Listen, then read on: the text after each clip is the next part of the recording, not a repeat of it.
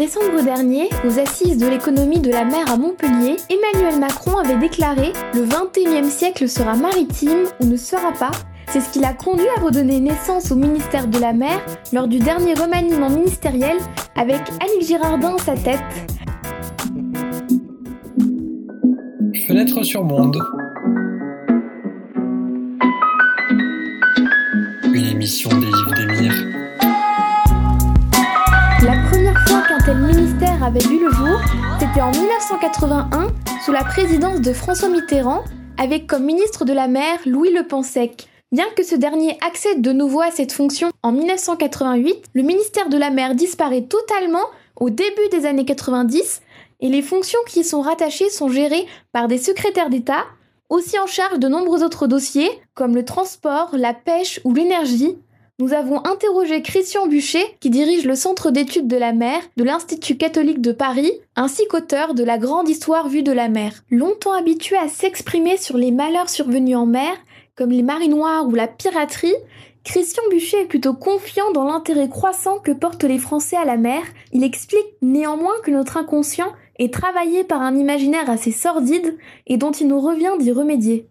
La mer, c'est la grande absente. On la rencontre uniquement dans les classes de littérature à travers Victor Hugo euh, ou Pierre Loti, pêcheur d'Islande. À mon de Sadomaso, on va pas y aller. Alors, on a le grand Jules Verne, mais grand Jules Verne, il n'est pas totalement au programme, il n'est pas de l'Académie française. La mer, on n'en parle pas positivement, donc on n'est pas dans un pays de culture maritime. Pendant dix ans, j'ai travaillé sur la phrase d'Éric Tabarly La mer pour les Français, c'est ce qu'ils ont dans le dos lorsqu'ils regardent la plage. J'ai essayé de comprendre comment fait-il qu'un pays aussi bien doté ne soit pas tourné vers la mer? Parce que c'est plus important que la mer. C'est euh, avoir peur du changement, avoir peur de la mobilité, avoir peur des flux, avoir peur de la capacité entrepreneuriale. Pour autant, celui qui fut le directeur scientifique du programme de recherche international Océanide le sait bien, un accès privilégié à la mer est à la base du développement économique, ce qui profiterait pleinement à la France si elle exploitait à fond son domaine maritime, qui est le deuxième au monde derrière les États-Unis et devant l'Australie. En tout temps et en tout lieu, le fait de se tourner vers la mer, quelle que soit la forme de l'entité politique, une tribu, une principauté, une alliance, etc.,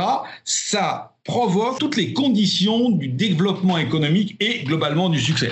Ont été analysés, par exemple, les cinq derniers grands conflits. Donc, première guerre de 100 ans, seconde guerre de 100 ans, première guerre mondiale, seconde guerre mondiale et guerre froide, analysés sous l'emprise bras de fer, terre contre mer, on s'aperçoit que c'est toujours la mer qui l'emporte. Et la mer, c'est le flux, c'est la mobilité, c'est ça qui crée la richesse. Et ça, c'est pas encore rentré véritablement dans les mœurs. La mer, ça fait plaisir à tout le monde. La mer, c'est les vacances. La mer, c'est le kitesurf, c'est les pêcheurs c'est les énergies marines renouvelables, mais c'est plus que ça. C'est toute la dynamique de flux. C'est le moyen de de la compétitivité. Et très honnêtement, c'est même le moyen de refaire de la France une politique industrielle. On peut se poser la question pourquoi l'Allemagne est un pays industriel et pas la France? Bah, c'est globalement quand on fait d'industrie, notamment l'industrie lourde, hein, ça se fait dans les ports. C'est dans les ports que vous allez faire venir euh, le charbon, la limaille de fer, etc. Donc, cette prise de conscience a donc conduit à la réouverture du ministère de la Mer.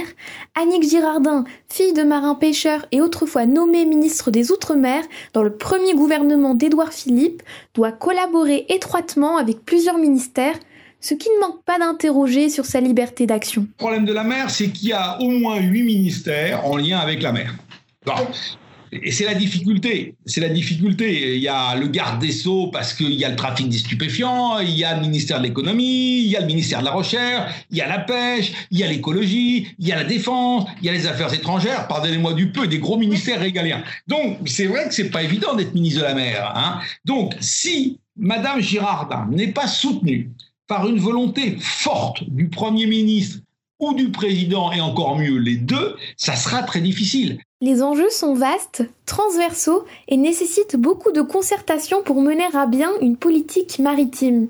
Mais au fait, qu'appelle-t-on exactement par politique maritime? On a vu que les aspirations des Gilets jaunes pouvaient sembler complètement contradictoires. Eh bien, le seul élément qui permettrait de fédérer et de sortir de ces contradictions et de sortir par le haut, c'est une politique maritime. Au risque de vous décevoir, c'est une politique d'aménagement du territoire. Qu'est-ce que ça veut dire? Je vais vous donner un, exemple qui va vous faire comprendre l'ampleur du, phénomène. Tant que Limoges, Clermont-Ferrand, ne sera pas relié à la mer par un port ou relié à la mer par rapport à son port régional de proximité, nos deux grands ports ne marcheront pas. il y aura toujours désertification. On communique pas là-dessus. Et c'est vraiment le problème de fond de la France.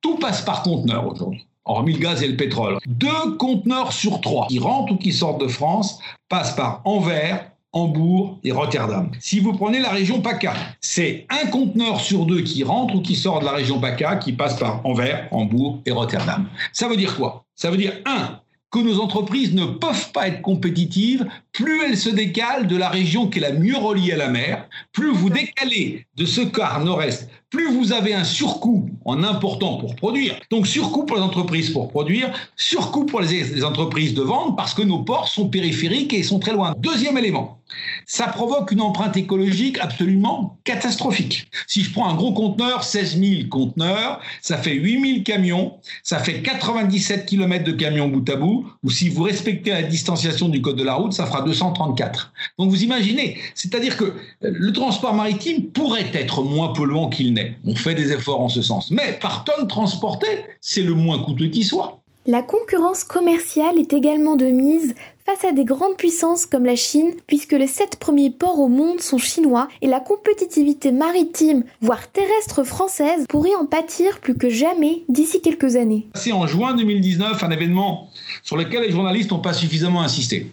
L'Italie, pays fondateur de l'Union européenne, a noué un accord séparé avec la Chine dans le cadre du projet des nouvelles routes de la soie à travers les deux ports italiens de Gênes et de Trieste. C'est-à-dire que la Chine, dans les dix ans, va développer tout le raccordement intérieur, c'est-à-dire le raccordement terrestre de Trieste et Gênes. Que si dans les 10 ans, ou plutôt 5 ans, on ne fait pas le même travail au niveau de Marseille, Marseille est mort, mais je dirais plus grave que ça, c'est tout le quart sud-est de la France qui va être planté. L'exploitation des ressources maritimes pose la question de la protection de la biodiversité. Christian Buchet, qui fut secrétaire général du Grenelle de la mer de 2009 à 2011 et qui a piloté 327 experts, est optimiste. Oui, des progrès ont été réalisés concernant la protection de la biodiversité maritime. On a obtenu beaucoup, beaucoup de choses dans le cadre du Grenelle. Vous savez qu'il y a 15-20 ans, on pensait connaître 15 à 20% de la faune et de la flore marine. Aujourd'hui, le développement de la métaginomie, il est probable qu'on ne connaisse pas plus de 3 de la microbiologie. L'univers marin nous rend un service incroyable, c'est d'absorber à peu près quelques 37% de nos émissions de CO2. Cette mer est en phase de connaître une rupture d'équilibre. Donc détruire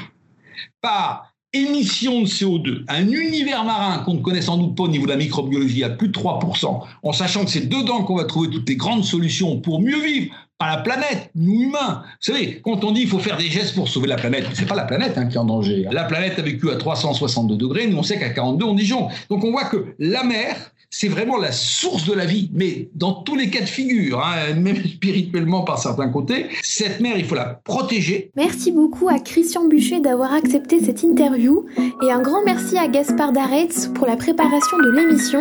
C'était Elif Demir pour Underline.